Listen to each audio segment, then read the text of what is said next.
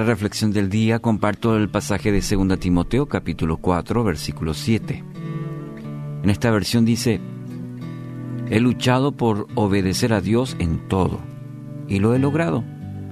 He llegado a la meta y en ningún momento he dejado de confiar en Dios. Palabras del apóstol Pablo a Timoteo en su carta. Y en este pasaje de hoy, Pablo está comparando la vida del creyente con una carrera. Y quizás ya habremos escuchado esta linda analogía de la vida. Debemos entender que la vida cristiana es una maratón. Es decir, es de resistencia y no una carrera de velocidad. No gana quien llega primero, sino quien resiste. Lo que más importa es cómo llegas. Alejandro el Grande también era consciente de la brevedad de la vida. Se cuenta que, encontrándose al, borde de la muerte, convocó a sus generales y les comunicó sus tres últimos deseos. Primero, que su ataúd fuese llevado en hombros y transportado por los propios médicos de la época. Segundo, que los tesoros que había conquistado, todo plata, oro, piedras preciosas, fueran esparcidos por el camino hasta su tumba. Y tercero, que sus manos quedaran balanceándose en el aire, fuera del ataúd, y a la vista de todos. Uno de sus generales, lógicamente asombrado por tan insólitos deseos, le preguntó a Alejandro cuáles eran sus razones de eso. Entonces Alejandro le explicó. Quiero que los más eminentes médicos carguen mi ataúd para así mostrar que ellos no tienen ante la muerte el poder de curar. Quiero que el suelo sea cubierto por mis tesoros para que todos puedan ver que los bienes materiales aquí conquistados en la tierra perecen, permanecen, mejor dicho. Y quiero que mis manos se balanceen al viento para que las personas puedan ver que vinimos con las manos vacías y con las manos vacías partimos.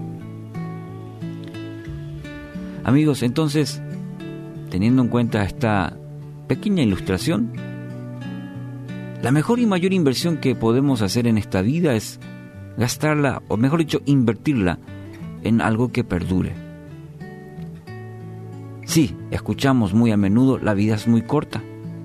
Y entonces en esa brevedad que tenemos, que manifestamos, ¿en qué invertimos? Realmente, ¿en qué invertimos? Y en este tiempo que estamos viviendo, muchos se dan cuenta realmente en qué han invertido gran parte de su vida. Muchas veces estamos tan ocupados en detalles de la vida, en cosas materiales, y eso no perdura. Eso no se lleva se lleva a la tumba. Pero invertir en lo eterno y dejar ese legado a tu generación, esa es una sabia decisión. Y quizás a la fuerza muchas personas hoy están dándose cuenta por, las, por el escenario en el que estamos viviendo. Invertir en lo eterno, quizás la familia, las relaciones, la simplicidad de la vida, nos hace reflexionar. Pero está lo más importante otra vez, que es la eternidad. Porque hay una eternidad y hay solo dos caminos, o la vida eterna o la condenación eterna.